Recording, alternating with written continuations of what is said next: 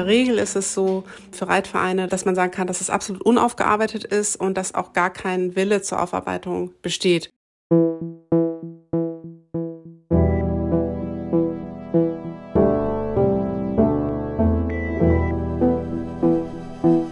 Gestern ist jetzt. Auf der Suche nach der Familiengeschichte in der NS-Zeit.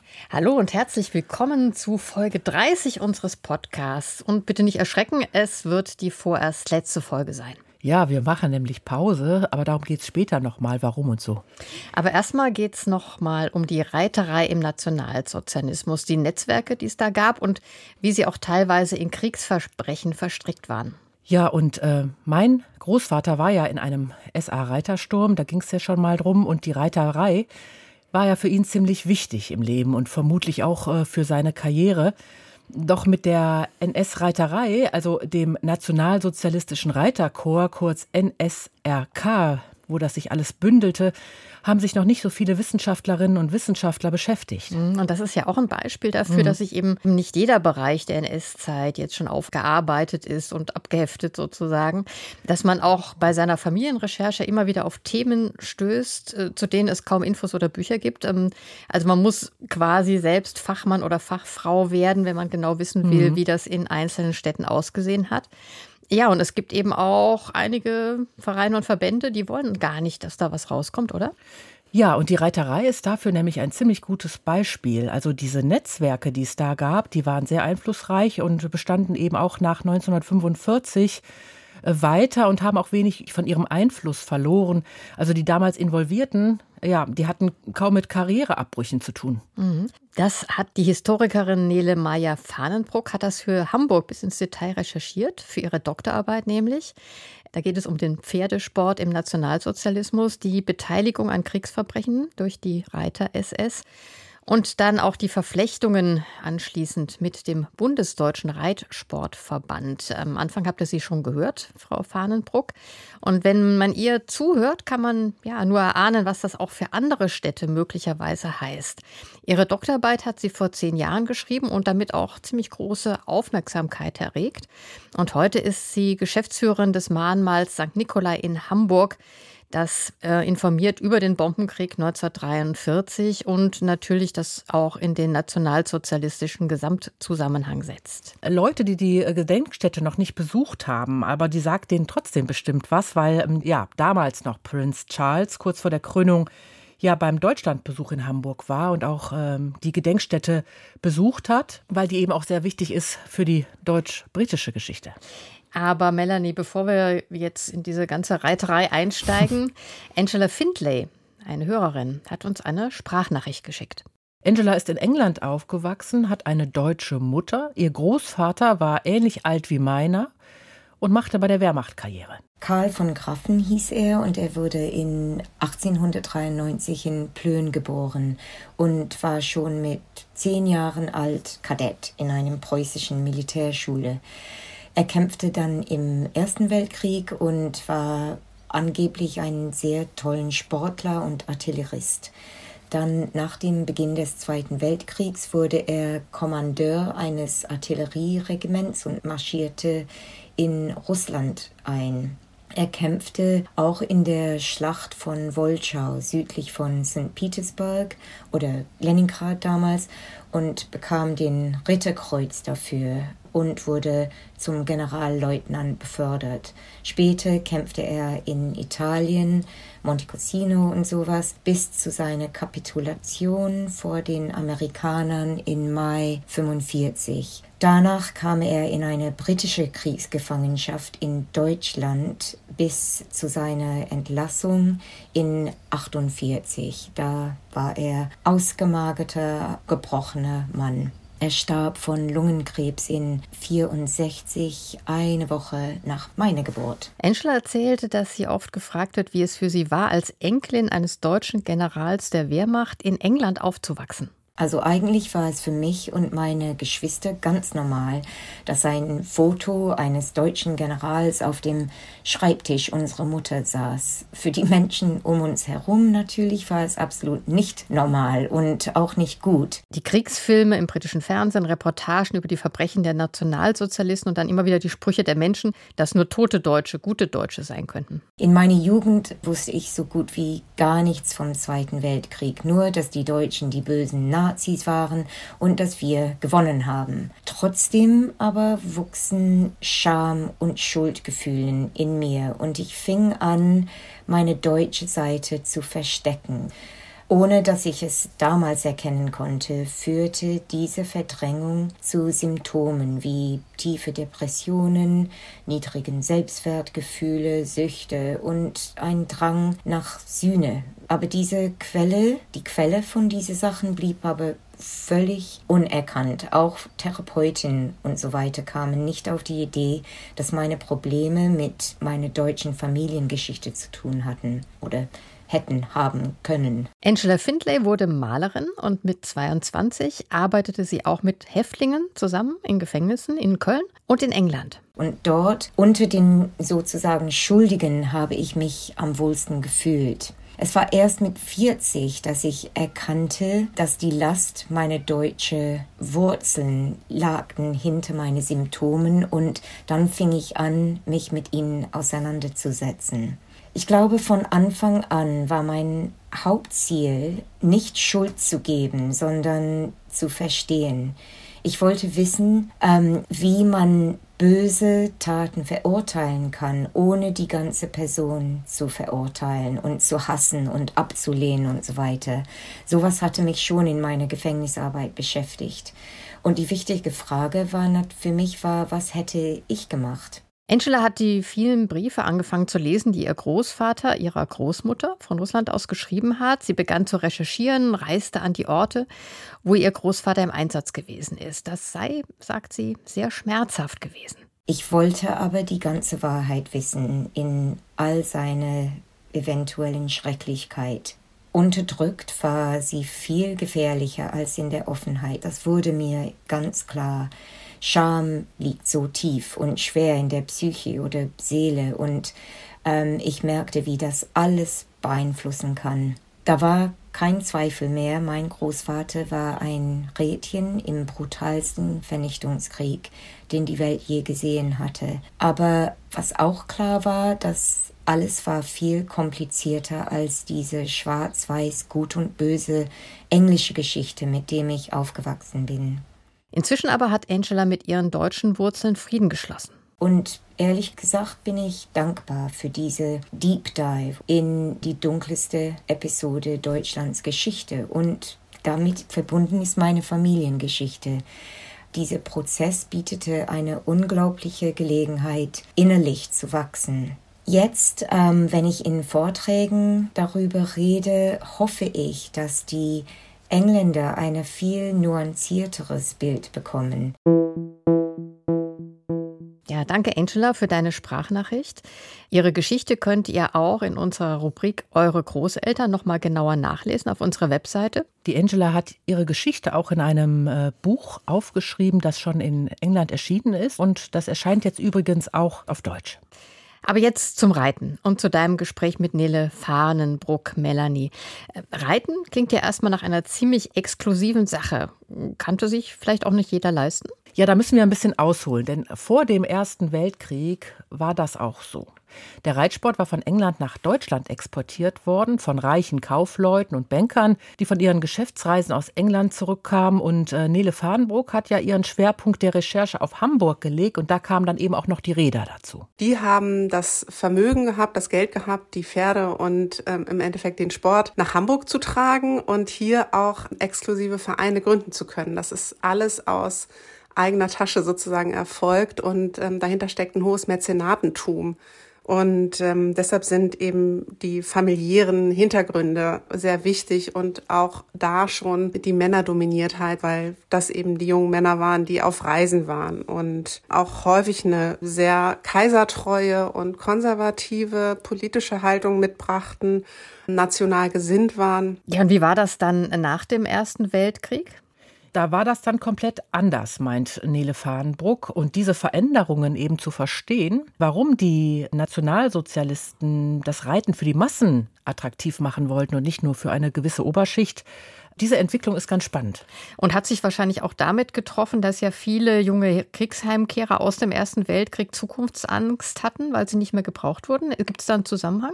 Weil der Versailler Vertrag ja die Stärke des äh, deutschen Heeres auf 100.000 Berufssoldaten begrenzt hatte. Ne? Mhm. Und was hat, wie hat das sich dann bei deinem Großvater ausgewirkt, bei den Kavalleristen, wer er war? Es hat sich auf alle Soldaten ausgewirkt und eben besonders auf die Kavalleristen, ähm, ja, weil die jungen Männer ja vor dem Krieg eine äh, längere vormilitärische Ausbildung beim Reiten ja genossen hatten, muss man sagen. Und das Ziel war ja dabei auch, den gesellschaftlichen Status zu verbessern. Und ja, das war nach dem Kriegsende ja dann nicht mehr gegeben. Okay, das heißt, ähm, die wollten Teil der höheren Gesellschaft äh, sein und fanden da jetzt ja ihre Zukunftshoffnungen im Grunde ausgelöscht? Die waren ja komplett weg. Und weil es jetzt eben auch weniger Pferde gab, wurden die auch nicht mehr so richtig gebraucht. Und die befanden sich dann, als die Weimarer Republik gegründet wurde, in so einer emotionalen Zitterpartie. Mhm, und da brauchten sie eben auch eine neue Verwendung.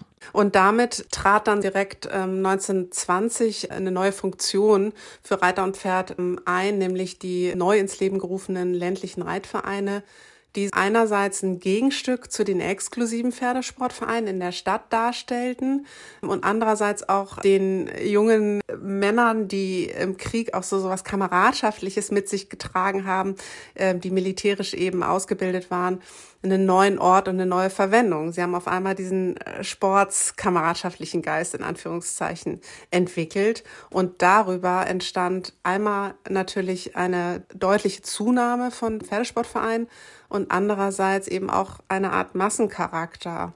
Und der setzte eben im Zuge der 20er Jahre ein und in ihm ein integraler Bestandteil war der sehr militärische, männerdominierte, antisozialistische, nationale Grundgeist, sage ich mal.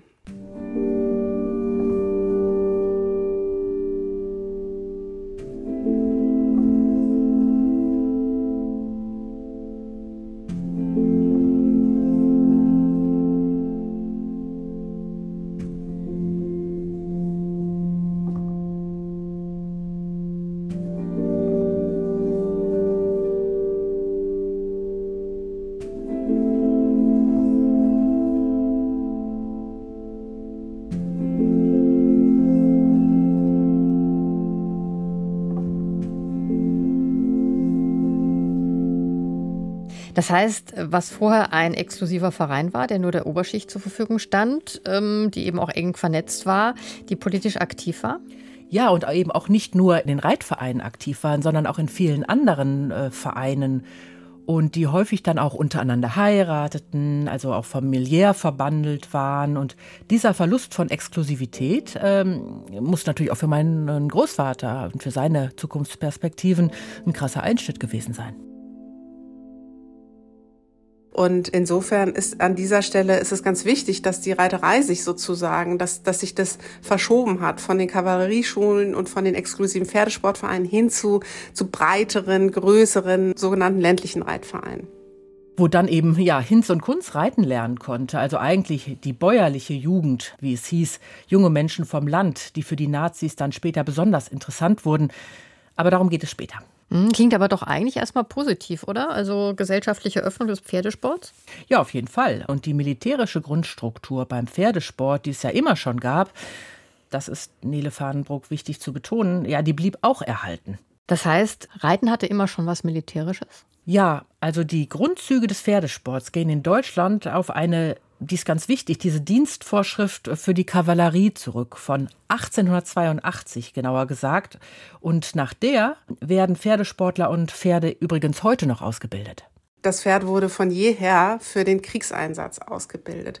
Jetzt ist neu dazu gekommen, die Wende Ende Erster Weltkrieg, so eine nationalere Ausrichtung, auch was die Pferdezucht anbelangt, weil es ja eben nicht mehr gewünscht war, Pferde aus England zu importieren oder Jockeys aus England zu importieren. Das ging nicht mehr. Also auch der Fokus in der Zucht auf die nationale Pferdezucht. Und deshalb sollten sozusagen auch die Pferde, die die Bauern gezüchtet haben, vermehrt geritten werden und ausgebildet werden. Und diese nationalistische und militärische Grundausrichtung, die wussten dann die Nazis schon zu Beginn der 1930er Jahre, ja, zu verstärken und in ihrem Sinne zu nutzen. Mit der Einführung der nationalsozialistischen Ideologie und später der wahnwitzigen Idee einer sogenannten Volksgemeinschaft diente der Pferdesport einfach sich unglaublich gut an, auch die Pferdesportvereine selber, weil wir da ja eine Gemengelage aus national konservativ, antidemokratischen, kaisertreuen alten Herren haben auf der einen Seite und auf der anderen Seite diesen militärisch stark geprägten Kriegsveteranen beziehungsweise ähm, jungen Männern, die im Ersten Weltkrieg und danach eben keine Verwendung mehr hatten.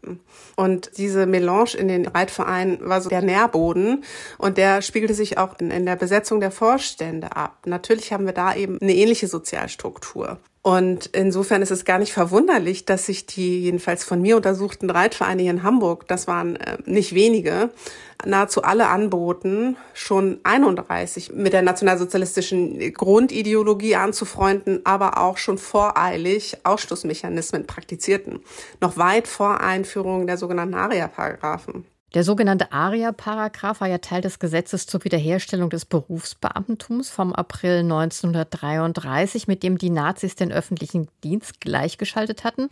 Da wurden Beamte und Angestellte jüdischen Glaubens, aber auch Gegner des NS-Regimes, wie zum Beispiel mein Großvater wahrscheinlicherweise, aus ihren Stellen gedrängt. Aber ähm, zurück zum Reiten. Was passierte da genau in den Hamburger Reitvereinen schon ab 1931? Ja, da wurden zum Beispiel Satzungen geändert und jüdische Mitglieder in vorauseilendem Gehorsam ja ausgeschlossen. Ein gutes Beispiel ist da Eduard Pulvermann, ein Kaufmann, Springreiter und Halbjude, der ähm, ja ein besonders prominentes Beispiel eben ist. Der war eine ziemliche Größe im Pferdesport und hat 1920 ja den Parcours für Hamburgs Hamburgs Springderby in Klein-Flottbeck entwickelt. Er sagt mir jetzt natürlich erstmal nichts. Mir auch nicht, aber Nele Farnburg hat noch mal gesagt, dass das eben ein ganz wichtiges Turnier ähm, war und auch im Fernsehen auch bis heute ähm, immer ausgestrahlt wird und auch für den internationalen Reitsport ziemlich wichtig ist. Ja, da kommen echt Zehntausende Zuschauer hin und das schwierigste Hindernis ist da bis heute Pulvermanns Grab. Das ist so eine besonders schwierige Dreifachkombination, also die sich eben Eduard Pulvermann ausgedacht hatte. Und weil er damals so bekannt war, wurde er erstmal noch in Ruhe gelassen, dann aber 1938 ausgeschlossen und 1941 kam er dann ins KZ Fuhlsbüttel, wo er dann auch gestorben ist. Das gibt natürlich dieser Bezeichnung Pulvermanns Grab ähm, nochmal so eine ganz äh, andere, andere, Bedeutung. Mhm. Ja, weiß ich nicht, Konnotation mhm. vielleicht. Ähm, interessant, dass das aber immer noch so genannt wird. Ähm, mich würde nochmal der Massencharakter des Pferdesports interessieren, den ja Nele Fahnenbruck angesprochen hat. Wie muss ich mir das vorstellen? Sie meint, Reitsport wurde auf einmal ja nicht mehr so ein ein kleines Ding für die Oberschicht, sondern es war ein Event. Also da musste man hin und das zeigte sich besonders bei den Turnieren. Aus einem zweitägigen Turnier wurde eine ganze Volksfestwoche mit allen möglichen Einheiten, Formationen, die auftraten. Also wirklich ganz stark. Auch natürlich hatte das auch was von Status- und Machtdemonstration zu tun. Die Politprominenz, die Braune, ist komplett anwesend gewesen. Und auch hier wurde sozusagen die nationalsozialistische Ideologie gelebt. Was heißt das? Ach, das sind Biwaks, das sind Sturmbanne und Obersturmführer XY führt, ich weiß nicht wie viele hundert junge Männer an und reitet vorweg und demonstriert Stärke. Also sowas, ja. Also, dass es einfach was ganz, ganz deutlich irgendwie von Machtsymbolik hat. Und wenn braune Politprominenz am Start war, dann wurde die natürlich auch nochmal hofiert, dann gab's Reden, dann ähm, gab's aber auch gleichzeitig sowas wie ein Volksfest, Karusselle und ähm, Buden und ähm, Bier natürlich. Also von bis, ja. Das hat einen wirklichen Volksfestcharakter. Und ähm, die ganze, hier in Hamburg war es dann die ganze Stadt, die irgendwie gebunden war. Da konnte man alle möglichen äh, lose Geschichten und Tombolen und hast du nicht gesehen, spielen und machen. Da wurden Fohlen verlost und zwei zum Preis von einem und so. Also es hatte wirklich äh, ja gar nichts mehr mit diesem elitären, äh, exklusiven Kreis zu tun, den es vorher hatte. Es musste auch keiner mehr Eintritt zahlen. Es sollte jedem zugänglich gemacht werden, ja. Deshalb hatten wir auf einmal auch tausende Zuschauer. Und das waren reine Plattformen natürlich, um die nationalsozialistische Propaganda äh, zu etablieren und darzustellen. Pferdesport fand zwar auch statt, aber auch hier dominierten dann SS und SA und Wehrmacht. Und die waren harte Konkurrenten um die Gunst der jungen Männer, wie wir gleich noch hören werden. Die Vereine wurden ja, das haben wir schon gehört, ziemlich schnell nach der sogenannten Machtergreifung gleichgeschaltet. Und das war auch beim Pferdesport so.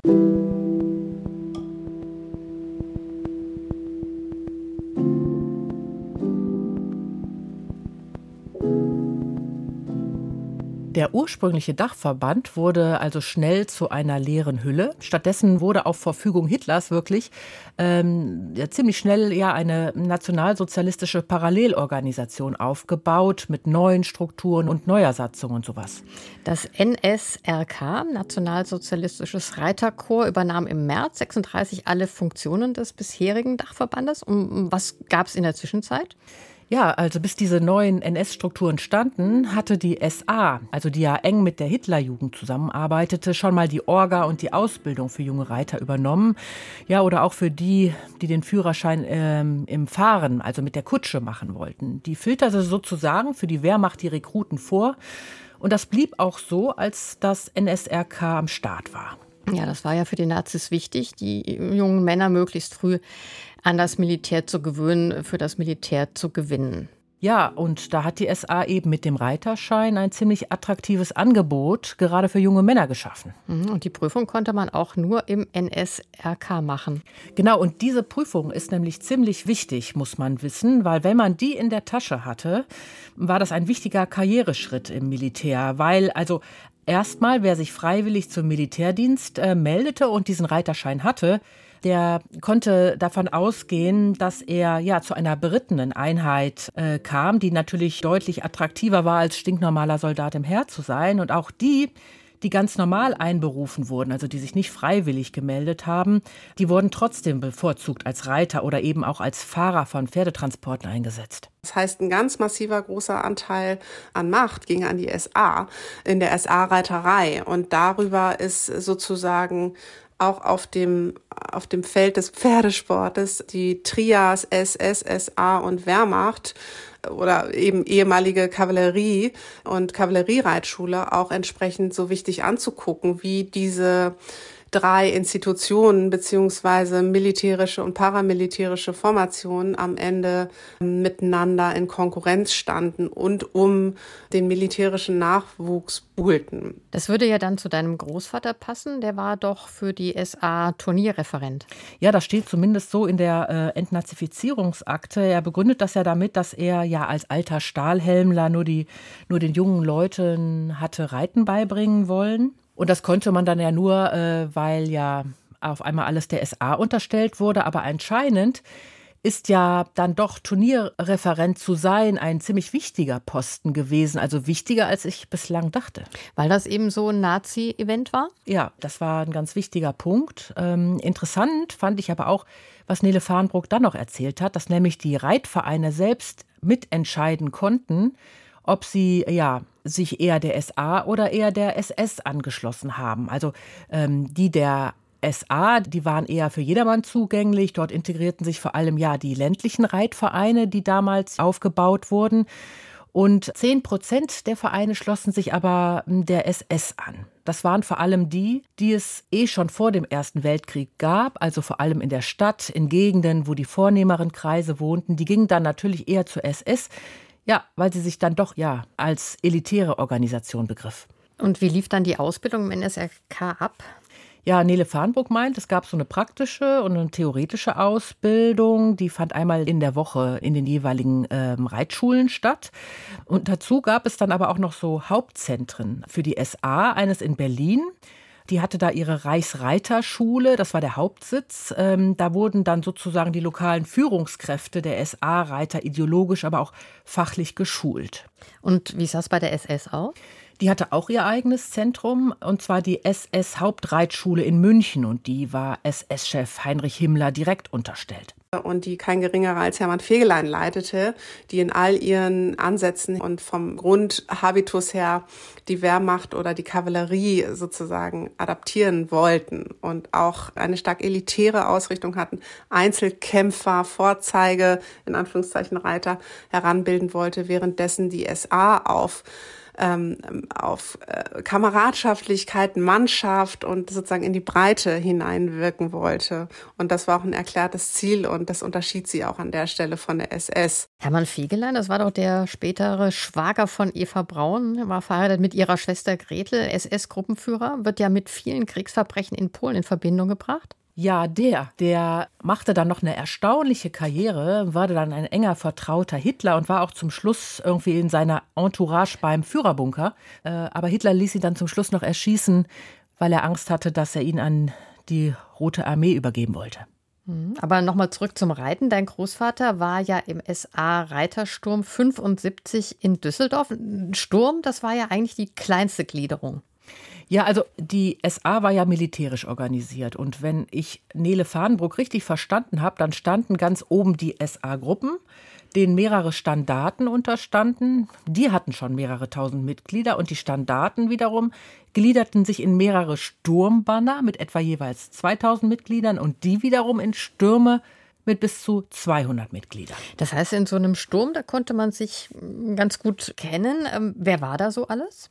Ja, es waren natürlich einerseits die Kavalleristen, die schon beim Ersten Weltkrieg mit dabei waren, wie mein Großvater, aber auch viele junge, ja, die, wie eben schon gesagt, die zur sogenannten bäuerlichen Jugend gehörten, sagt Nele Farnburg, und die wurde besonders umworben. Das war dann nicht mehr der Reitverein, für den man ritt, sondern das war die Einheit oder der Sturm, für den man ritt.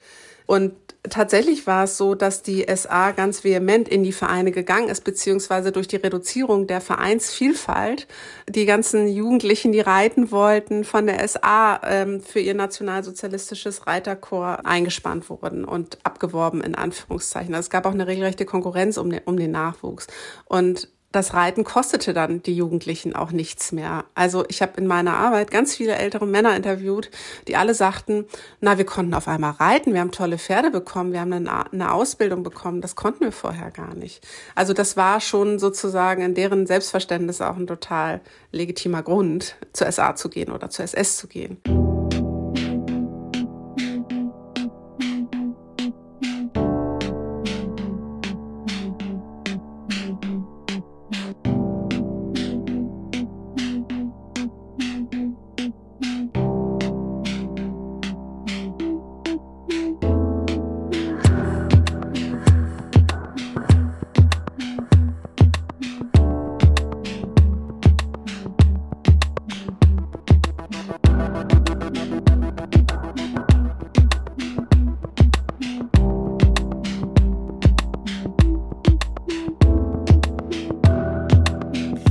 War das gar nicht so klar, dass Pferde damals noch so eine große Rolle gespielt hatten. Ich dachte immer, die Wehrmacht war ja vor allem motorisiert äh, und Pferde hatte ich immer so im Ersten Weltkrieg verortet.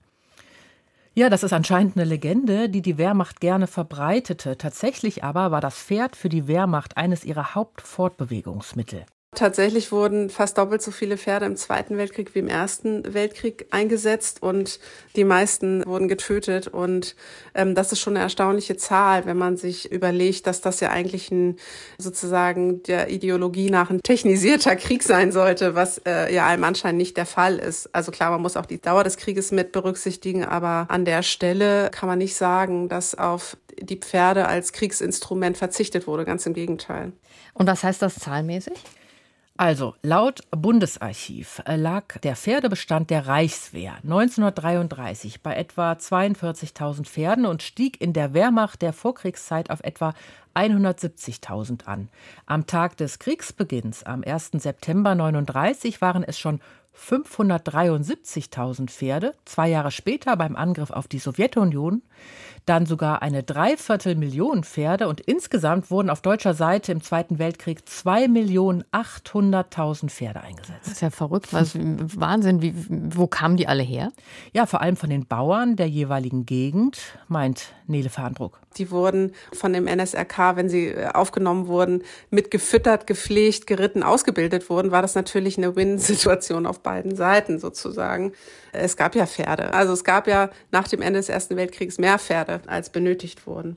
Und das war eben auch ein Wandel, wenn man sich die Pferdezucht nochmal anguckt. Der Weg hin zu einer sehr national, äh, also auch die Rassenideologie sozusagen nochmal aufgreifen, nationalsozialistischen Pferdezucht ja, ähm, was das in Anführungszeichen deutsche Reitpferd oder Warmblutpferd anbelangt. Das heißt, ähm, die Ideologie dieser rassereinen deutschen Volksgemeinschaft, äh, die eben vor allem auch durch Ausgrenzung alles Fremden erreicht werden sollte, die galt auch für die Pferdezucht?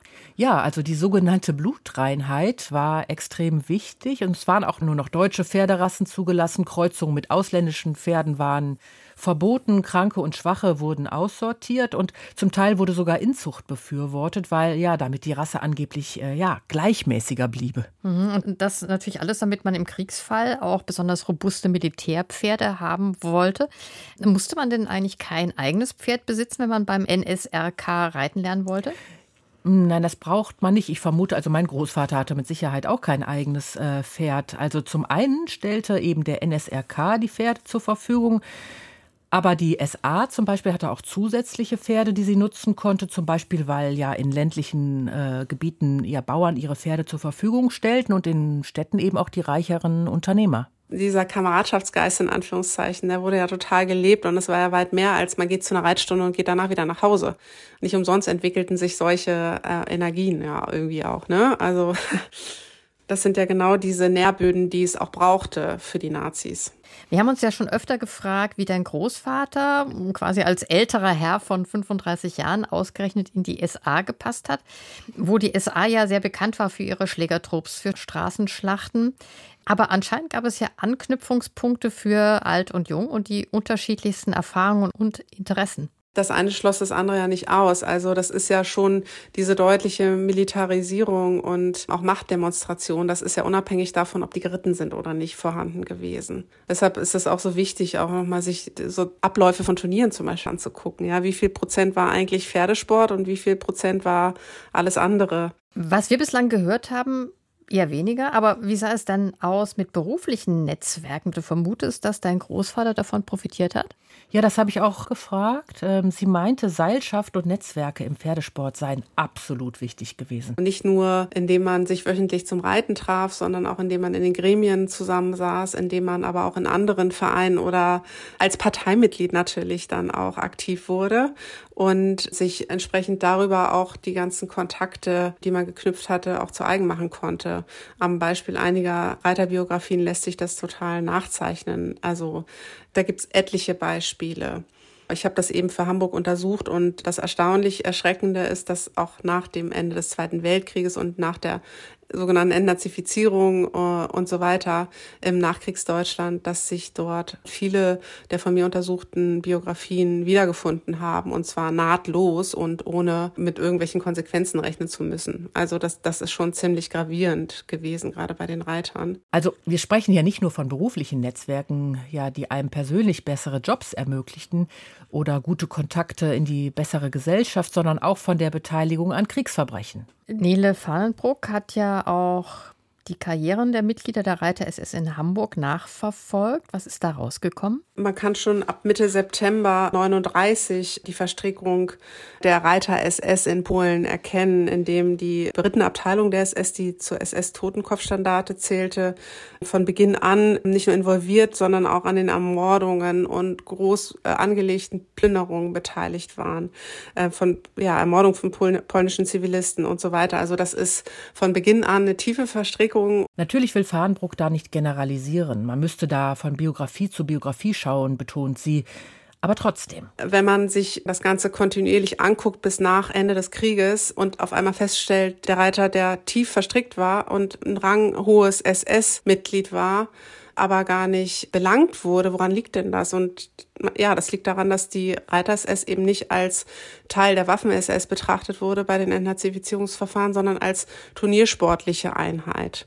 Was ja natürlich in Ansätzen irgendwo auch stimmt, aber eine Farce ist. Also kurzum, die Männer, die geritten sind, die zwischendurch mal gemordet haben, sind danach weitergeritten und konnten danach wunderbar ihre politischen und sozialen Karrieren weiter fortsetzen. Das ist schon ziemlich krass, ehrlich gesagt. Doch darüber wollen viele Reitvereine bis heute nicht sprechen. Das hat Nele Farnbruck bei der Recherche zu ihrer Doktorarbeit in Hamburg schnell gemerkt. Ich habe äh, fast bei allen von mir untersuchten Vereinen starke Widerstände ähm, oder bin auf starke Widerstände gestoßen, habe zwei, drei sehr kooperative Vereine erlebt, die mir auch ihre Archivtüren geöffnet haben. Aber in der Regel ist es so, dass man sagen kann, dass es absolut unaufgearbeitet ist und dass auch gar kein Wille zur Aufarbeitung besteht. Also allen voran die Dachorganisation, die Deutsche Reiterliche Vereinigung, die mit, mit der in Anführungszeichen braunen Vergangenheit der eigenen Institution gar nichts zu tun haben will, bis heute. Mit der Veröffentlichung ihrer Doktorarbeit, und das muss man sagen, ist ja auch schon wieder zehn Jahre her, ja, war die braune Vergangenheit der Reiter dann auch in vielen Medien Thema. Und man könnte ja meinen, dass das auch als Chance empfunden worden wäre, wie es bei anderen Verbänden oder bei anderen Sportverbänden auch geschehen ist oder so, aber das ist bei den Reitern leider gar nicht der Fall gewesen. Eher im Gegenteil, weil natürlich einige der, der Reiteridole, Gustav Rau zum Beispiel oder Freiherr von Langen, auch in der Zeit des Nationalsozialismus ihre äh, Geschichte hatten, um es mal neutral auszudrücken. Was ist das für eine Geschichte? Gustav Rau zum Beispiel gilt ja bis heute als bedeutender Hippologe, also als einer, der die Pferdezucht in Deutschland weit nach vorne gebracht hat. Aber er war eben auch wesentlich daran äh, beteiligt, dass äh, ja in der Nähe vom äh, KZ Auschwitz ein SS-Gestüt aufgebaut und dort ja Holsteiner gezüchtet wurden. Und Karl Friedrich von Langen, der zweifache Olympiasieger, wie Nele Farnbruck erzählt hat, der setzte sich als SA-Sturmbahnführer ja besonders dafür ein, dass eben die Reitvereine alle bei der SA eingegliedert wurden, also noch bevor es das NSRK gab. Und nach seinem Tod 1934 wurde er als SA-Mann, der bei einem Turnier für die braune Sache sein Leben ließ, mystifiziert und sogar ein Spielfilm wurde über ihn gedreht, äh, ja, der von Goebbels als Film von nationaler Bedeutung gelobt wurde. War das dieser Film Reitet für Deutschland? Ja, genau.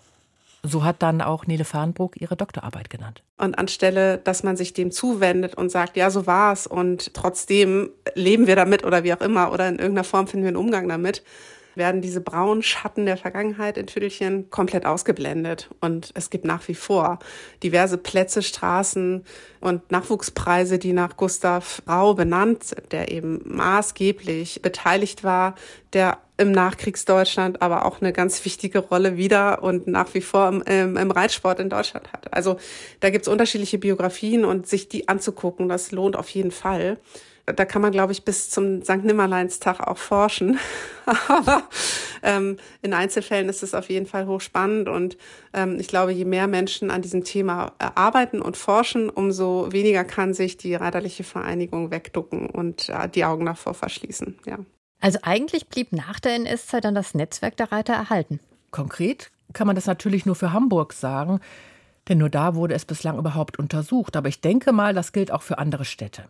Total bitter, meint auch Nele Farnbruck. Eigentlich kann man von Zäsuren in dem Sinne gar nicht sprechen hier in Hamburg, weil, weil sich die Oberschicht einfach so durchgesetzt hat. Die hat sich angepasst in der Zeit des Nationalsozialismus, passt ja irgendwie auch ganz gut so von der politischen Haltung und es dann, hat danach dann so weitergemacht. Ja, ich übertreibe jetzt, aber im Grunde genommen ist es bis heute eben dieses Exklusive. Das hat sich dann so rausmeandert wieder. Und die Personen, die zwischenzeitlich SS-Reiter waren, die sind ja danach komplett glimpflich davongekommen und hatten mit keinen Konsequenzen zu rechnen. Und deshalb sind die auch relativ nahtlos, sobald die Vereine, die Pferdesportvereine wieder erlaubt waren, in die Vorstände zurückgegangen. Und das, was dann komplett brach lag, wurde neu aufgebaut. Also die Stärke des Netzwerkes, die ist da halt auch total sichtbar nach Kriegsende. Ne? Also das ist ein Closed Shop dann gewesen.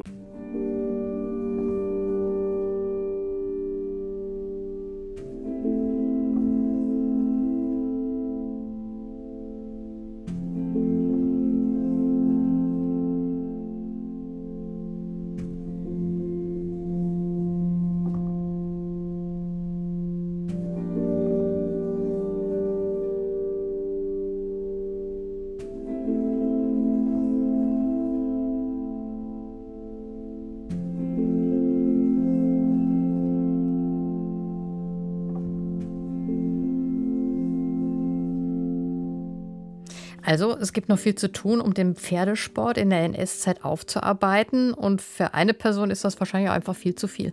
Bei mir geht das nicht so ganz auf in der Recherche mit den Netzwerken, weil mein Großvater wurde ja entnazifiziert und landete dann bei der Post. Also in seinem Fall konnte er nicht auf die Netzwerke zurückgreifen, warum auch immer. Ich weiß nicht, wie man das noch rauskriegen kann.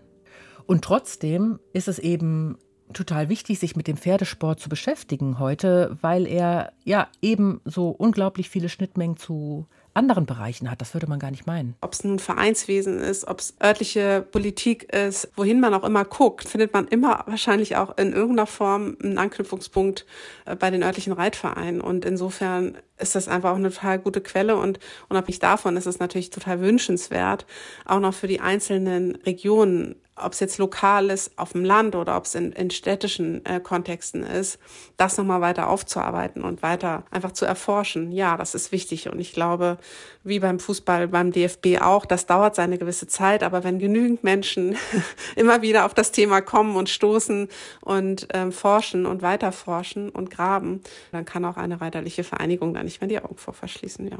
Wie sieht's in Düsseldorf aus, wo dein Großvater war? Ja, schwierige Sache. Ich suche gerade noch nach dem Reitverein, habe ihn noch nicht gefunden. Im Stadtarchiv ist über den Reitersturm und die Reiterei in der NS-Zeit überhaupt nichts bekannt. Ich habe aber von meinem Onkel Siegfried gehört, dass der Reitstall im Stadtteil Grafenberg war. Da ist ja auch die Düsseldorfer Rennbahn. Ich muss mal schauen, wie ich da rankomme. Hm, hat Nele Pfannenbruck dir denn erzählt, wie man da recherchieren könnte? Also man kann erstmal gucken, welche Reitvereine gibt es heute und seit wann gibt es diese. Ähm, ich habe zum Beispiel Reitvereine gehabt, die hatten Namenswechsel. Also die hießen erst so und dann anders. Und das hat natürlich auch was mit der Fusionierung in den verschiedenen Zeitabschnitten zu tun oder ähm, Zusammenlegung insgesamt oder Neugründung. Da muss man natürlich nochmal genau hingucken. Und dann könnte man natürlich auch die Adressbücher, die historischen, angucken. Also wie viele Vereine sind gelistet gewesen sozusagen. Das ist ein ganz wichtiger Hinweis. Also da bin ich gerade dran. Und da würde ich dann mal nachfragen, ob die vielleicht noch alte Unterlagen haben. Aber Nele Fernbruck macht mir da nicht viel Hoffnung. Ich könnte jetzt prophezeien, dass 99 Prozent sagt, es gibt kein Archiv oder es ist abgebrannt oder es ist nicht öffentlich zugänglich. Das waren so die Standardaussagen, die ich zu hören bekommen habe. Übrigens sieht man auch in vielen der eigenen Jahresschriften und so weiter der Vereine die Zeit zwischen 33 bis 45, meistens steht dann sowas wie der Betrieb lag brach oder so. Also spätestens zwischen 39 und 45. Das ist auch so ein Einheitsbrei, den man, glaube ich, überall, überall vorfindet. Das ist mir auch schon aufgefallen, dass auf den Webseiten von Vereinen die NS-Zeit gerne ausgespart wird. Aber das gibt es ja auch in anderen Bereichen. Hm, Fußball zum Beispiel. und wenn Sie dann einen Verein haben und kein Archiv dazu, dann kann man immer noch über die einzelnen Angehörigen der Vorstände zum Beispiel ins Gespräch gehen, fragen. Gerade die älteren Mitglieder, die wissen häufig noch unglaublich viel und die haben dann auch Schätze auf dem Dachboden liegen. Also solche Dachbodenfinde sind auch immer ein ganz guter Hinweis. Das ist natürlich auch eine Glücksfrage. Äh, man kann auch auf Flohmärkten übrigens bei alten Postkarten oder ähm, Fotos Glück haben und über Bilder als Quelle arbeiten. Und wo ich auch viele Informationen äh, her habe und viel recherchiert habe, sind zeitgenössische Periodika und Fachzeitschriften. Also da gibt's ja einige Reiterzeitschriften, St. Georg zum Beispiel, aber dann gibt's auch von SA und SS die Parteiblätter, also den Stürmer und so weiter ähm, oder das Schwarze Chor. Also da findet man eben auch, weil gerade in der Turnierberichterstattung der jeweiligen Zeiten sieht man dann die Zugehörigkeit von Person A oder B, wenn darüber berichtet wird, hat gewonnen, gehört zu SA-Standarte so und so und Reitverein XY oder so. Also das, das ist auch immer noch ein ganz guter Weg, um dann weiter recherchieren zu können. Und dann natürlich Stadt- und Landesarchive. Ja, das ist der übliche Weg, ne? Da nochmal in die Vereinsregister, Akten zu gucken, Amtsgericht, Vereinsregister. Das ist wichtig, aber auch bei den einzelnen Zeitungsausschnittssammlungen, also da nochmal ne, Turnierberichterstattung. Und bei den biografischen Archivbeständen, da hat man auch Glück, wenn man schon einen Familiennamen hat. Ich hatte in Hamburg häufig Glück, weil gerade ja die erste Konstituierung der Pferdesportvereine natürlich auf großbürgerliche Hamburger Familien zurück ging. Und daher findet man dann häufig was, weil es eben diese Verbindungen gibt und Verflechtungen. Mhm, also da braucht man erstmal noch viel Zeit für die Recherche. Ja, und genau, das wäre jetzt mein nächster Schritt, den ich angehen müsste. Aber weil es dazu so wenig gibt, muss ich dafür, glaube ich, ziemlich viel Zeit aufwenden, wenn ich da noch was rausfinden will. Und das ist ein Grund für eine Pause, oder? Also für eine Pause für unseren Podcast. Ja, ähm, ja äh, aber es geht ja nicht nur darum, hast du jetzt äh, sehr schön gesagt. Ähm, bei mir ist es so, von mir habt ihr ja in letzter Zeit eher weniger gehört. Es ging ja vor allem jetzt erstmal die ganze Zeit oder viel mhm. um deinen Großvater Joachim oder eben auch über Geschichten von unseren Hörerinnen und Hörern. Bei mir war es so, dass ich zu diesem Zeitpunkt, als mir klar wurde, dass mein Großvater eben an der Ostfront äh, als Volkssturmmann mehr oder weniger absichtsvoll auch in den sicheren Tod geschickt wurde und ich ungefähr weiß, wo das ist, sich für mich erstmal so eine ja, ein Ende für mich erstmal angedeutet hat. Also, Wie dass ich das? merkte, ähm, dass das für mich jetzt erstmal auserzählt ist. Es gibt sehr, sehr viele Sachen, die ich noch recherchieren kann und die ich bestimmt auch noch recherchieren werde, wenn ich ein bisschen mehr Zeit habe neben meiner beruflichen Arbeit. Zum Beispiel, was hat er in der SPD in Coburg gemacht? Da gibt mhm. es ja noch einige Akten, die man aufarbeiten könnte. Also ich ähm, habe ja tolle Leute da auch kennengelernt, ähm, über die man wahrscheinlich da auch noch weiterkäme. Man könnte noch mal gucken, wie er dann in der Zeit, in der er mehr oder weniger ein wenig entrechtet war, seine Arbeiten verloren hatte, wie er da längst gekommen ist ist. Das ist aber so eine kleine Feinarbeit sozusagen. Da muss man noch mal in viele Archive gehen. Da muss man auch noch ein paar Mal, glaube ich, vor Ort nach Coburg fahren, um sich das ein bisschen anzugucken, um das ein bisschen sacken zu lassen, um so die, die Enden zusammenzufinden. Ähm, aber ich habe gemerkt, und das geht euch äh, bestimmt auch so, die ihr uns zuhört, wenn ihr recherchiert, dass es immer so Punkte gibt, wo man sagt, so jetzt muss ich erstmal das alles auf mich einwirken lassen und dann wieder sozusagen die Kraft finden. Das ist mhm. ja nicht nur eine Zeitfrage, es ist auch eine Frage der mentalen Kräfte, um mich da weiter reinzufuchsen, um jetzt nochmal so äh, Sachen rauszufinden, die vielleicht für den Gang der Geschichte nicht unbedingt essentiell sind, aber wo hm, ich noch relativ viele Fragen auch habe. Und wie geht's dir damit, was du da rausgefunden hast? Ist das jetzt für dich so okay jetzt an diesem Ja, für mich ist das jetzt erstmal abgeschlossen, würde mhm. ich mal sagen.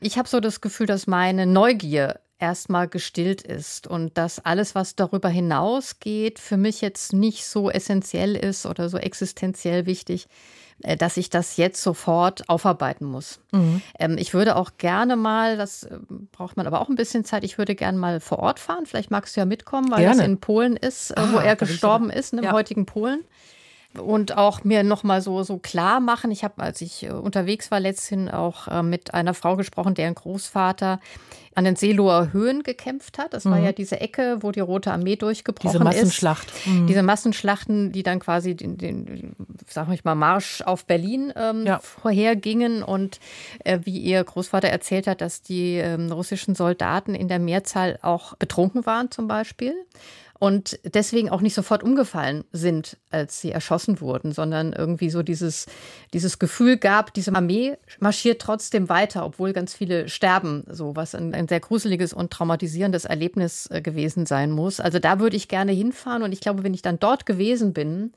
wahrscheinlich wird man nicht viel sehen, ne? aber ich könnte mir denken, dass das wieder einen neuen Antrieb äh, für mich geben wird, um nochmal weiter zu recherchieren.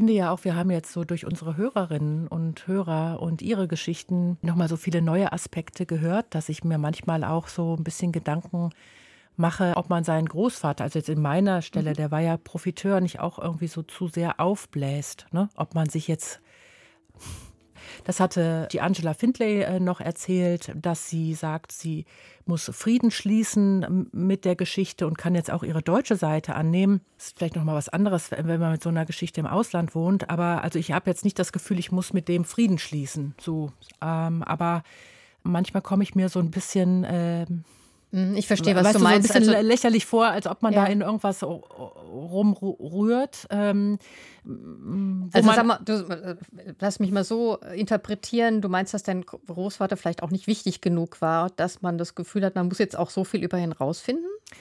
Also er stand ja einfach definitiv auf der falschen Seite und hat davon einfach profitiert und ob man nicht einfach viel mehr Geschichten hören musste von Menschen, die bis heute in deren Familiengeschichten sich das auswirkt, wie, wie wir das zum Beispiel bei Francesco Amann gehört haben in der Folge über Sintize und Romnia.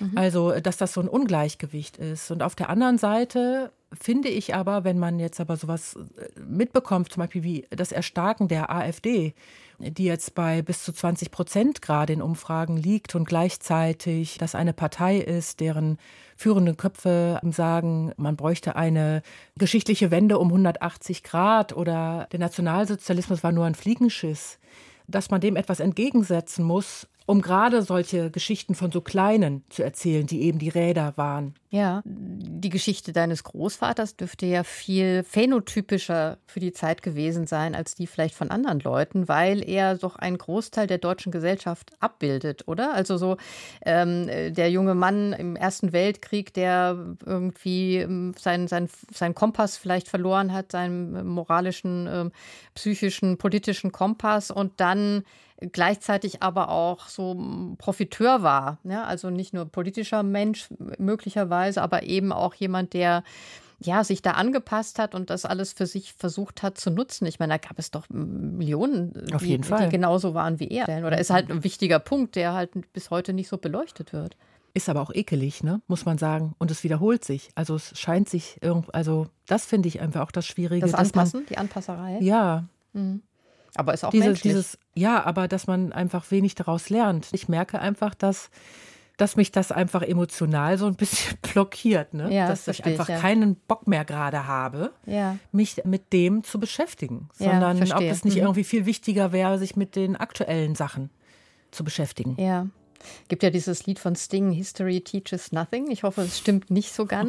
Okay. Ähm, wir haben ja auch diesen Podcast gemacht und wir werden ihn auch noch weiterführen, unregelmäßigerweise wahrscheinlich. Wir überlegen uns noch ähm, einen Weg, wie wir das machen wollen. Ja, weil man muss ja sagen, ihr schreibt uns äh, regelmäßig und wir bekommen viele tolle Mhm. Geschichten äh, von euch erzählt. Oder sagen, toll ist das falsche Wort, aber sehr Spannende. eindrückliche und spannende Geschichten und emotional, die sich ja viel auch mit Familie machen. Und wir denken, es ist eben wichtig, dass man die hört. Deshalb, bis wir uns überlegt haben, wie es weitergeht, werden wir die auch weiterhin auf jeden Fall auf unserer Webseite unter der Rubrik Eure Großeltern äh, veröffentlichen. Ja, und wir werden auf jeden Fall eben dranbleiben. Wie gesagt, dass wir auch bestimmt weitere Folgen hochladen werden. Wir wollen euch aber eben nur um Verständnis dafür bitten, dass wir jetzt nicht wissen, welche ähm, Schlagzahl, die wir dann haben können. Aber es soll auf jeden Fall auch weitergehen und würden uns wirklich auch freuen, wenn ihr uns weiterhin schreibt und wenn wir in Kontakt bleiben. Und wir danken auf jeden Fall auch nicht nur euch, sondern den vielen Wissenschaftlerinnen und Archivaren, den Enkelinnen und Enkeln, die uns bei gestern ist jetzt bisher begleitet haben.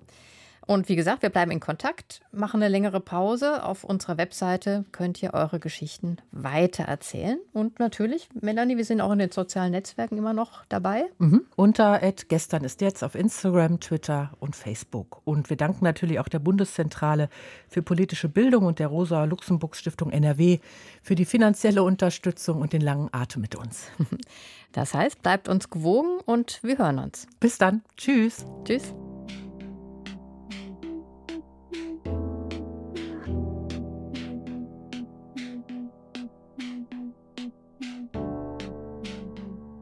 Das war unser Podcast Gestern ist jetzt. Gestern ist jetzt wird gefördert von der Bundeszentrale für politische Bildung und der Rosa-Luxemburg-Stiftung NRW. Musikalische Beratung Levlin Rechtenwald, Musik Linda Kühl. Dieser Podcast steht unter der Lizenz Creative Commons CC by NCND. Weitere Infos dazu findet ihr auf unserer Website gesternistjetzt.de.